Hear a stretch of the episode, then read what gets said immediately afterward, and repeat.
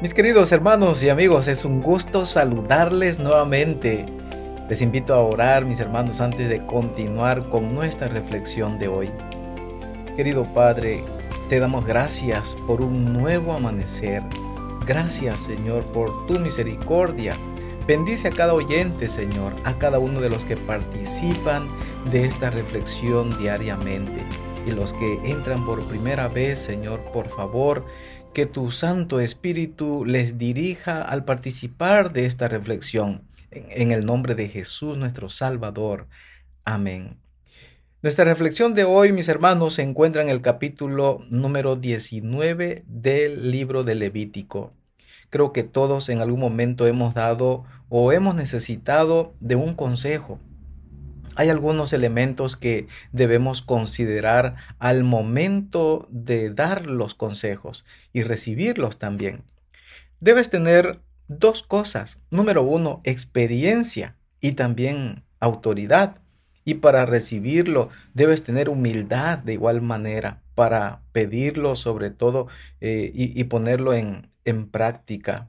En Proverbios capítulo 11, versículo 14 se registra que en la multitud de consejos hay sabiduría. Y mis hermanos, en esta mañana participemos de nuestra Biblia, la abramos juntos y descubramos cuáles son las lecciones importantes que se encuentran en este capítulo. Ahora prosigamos viendo lo que registran los versículos del 1 al 5. Y dice la palabra de Dios, dijo el Señor a Moisés, di a la congregación de Israel, sed santo, porque yo el Señor vuestro Dios soy santo. Cada uno respete a su padre y a su madre, guardando mis sábados. Yo soy el Señor vuestro Dios. No os volváis a los ídolos, ni os hagáis dioses de metal fundido yo soy el Señor vuestro Dios. Cuando ofrezcas sacrificios de paz al Señor, ofrécelos de modo que sean aceptos. Si notamos en los primeros versículos del capítulo de hoy, el Señor resalta nuevamente algunos de sus mandamientos. Recordemos que los mandamientos se resumen en dos grandes principios, amar a Dios y amar al prójimo. Por lo tanto, el Señor deseaba que su pueblo atesorara los consejos que Él les daría a través de su palabra. Veamos algunos de ellos, versículos 9 y 10. Cuando se case, dice, la mies de vuestra tierra, no segaréis hasta el borde de vuestro campo, ni espigaréis en vuestra tierra, en vuestra tierra ya segada.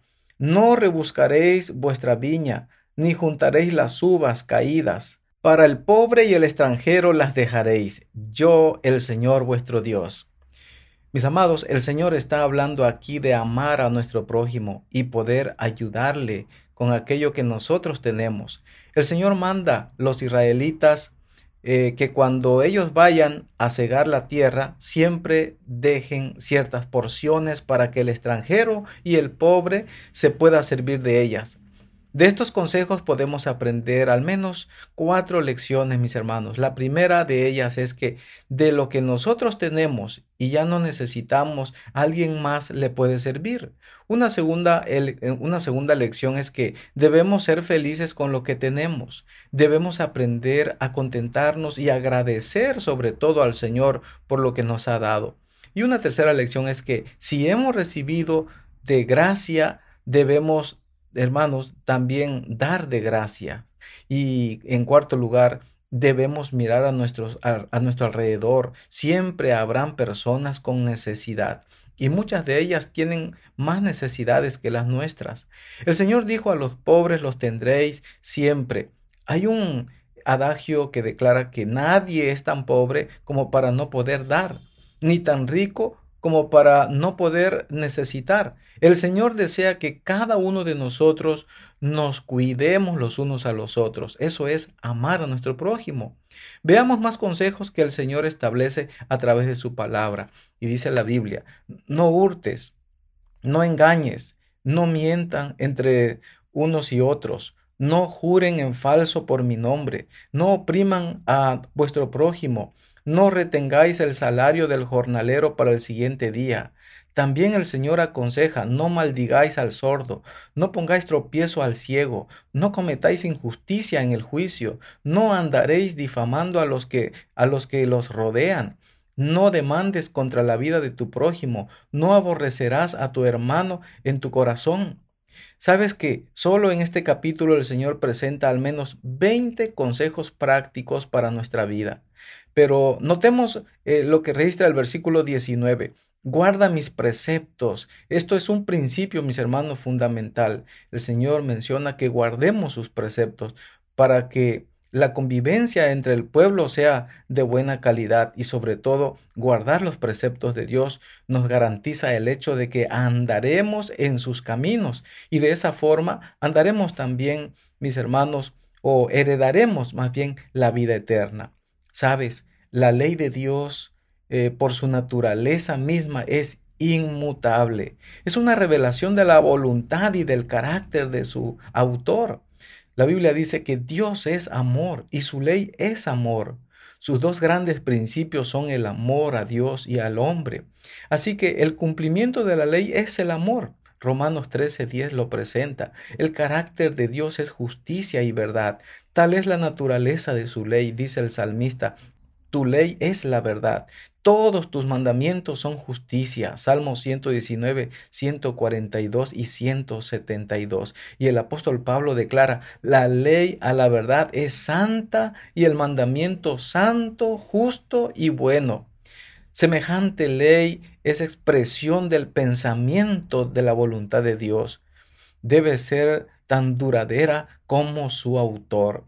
El acerto de que Cristo abolió con su muerte la ley de su Padre no tiene fundamento. Hay muchos que dicen que la ley de Dios ya no existe, que ya pasó de moda. Si hubiera sido posible cambiar la ley o abolirla, entonces Cristo no habría tenido por qué morir para salvar al hombre de la penalidad del pecado. La muerte de Cristo, lejos de abolir la ley, prueba que es inmutable. El Hijo de Dios vino para engrandecer la ley y hacerla honorable, según Isaías 42, 21. Y con respecto a sí mismo declara, el hacer tu voluntad, Dios mío, me ha agradado y tu ley está en medio de mi corazón. Salmo 48. Es obra de la conversión y de la santificación reconciliar a los hombres con Dios, poniéndolos de acuerdo con los principios de su ley. Al principio el hombre fue creado a la imagen de Dios, estaba en perfecta armonía con la naturaleza y la ley de Dios. Los principios de justicia estaban grabados en su corazón, pero el pecado lo separó de su Hacedor ya no reflejaba más la imagen divina, más de tal manera, dice la Biblia, amó Dios al mundo que ha dado a su Hijo unigénito para que el hombre fuese reconciliado con Dios. Por los méritos de Cristo puede restablecerse la armonía entre el hombre y su Creador. Mis hermanos, para finalizar me gustaría invitarles a que estas enseñanzas se tomen en cuenta, cada consejo que el Señor ha prescrito a través de su palabra y lo ha hecho para que tú y yo podamos crecer.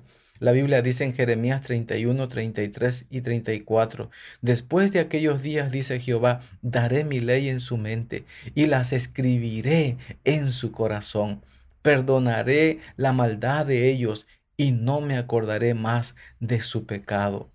Ese es el deseo de Dios, que nosotros tomemos en cuenta su preciosa ley. La misma ley que fue grabada en tablas de piedra es escrita por el Espíritu Santo sobre las tablas del corazón. En vez de tratar de establecer nuestra propia justicia, aceptamos la justicia de Cristo. Su sangre expía nuestros pecados. Su obediencia, mis hermanos, es aceptada en nuestro favor. Entonces el corazón renovado por el Espíritu Santo producirá los frutos del Espíritu. Mediante la gracia de Cristo viviremos obedeciendo la ley de Dios escrita en nuestro corazón. Al poseer el Espíritu de Cristo andaremos como Él anduvo.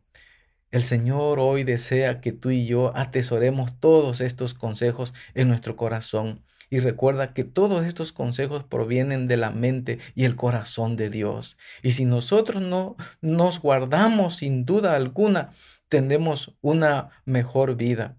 Y si nosotros eh, los guardamos, guardamos sus mandamientos, sin duda alguna tendremos una mejor vida, tanto en esta tierra como en la vida futura, es decir, la vida eterna.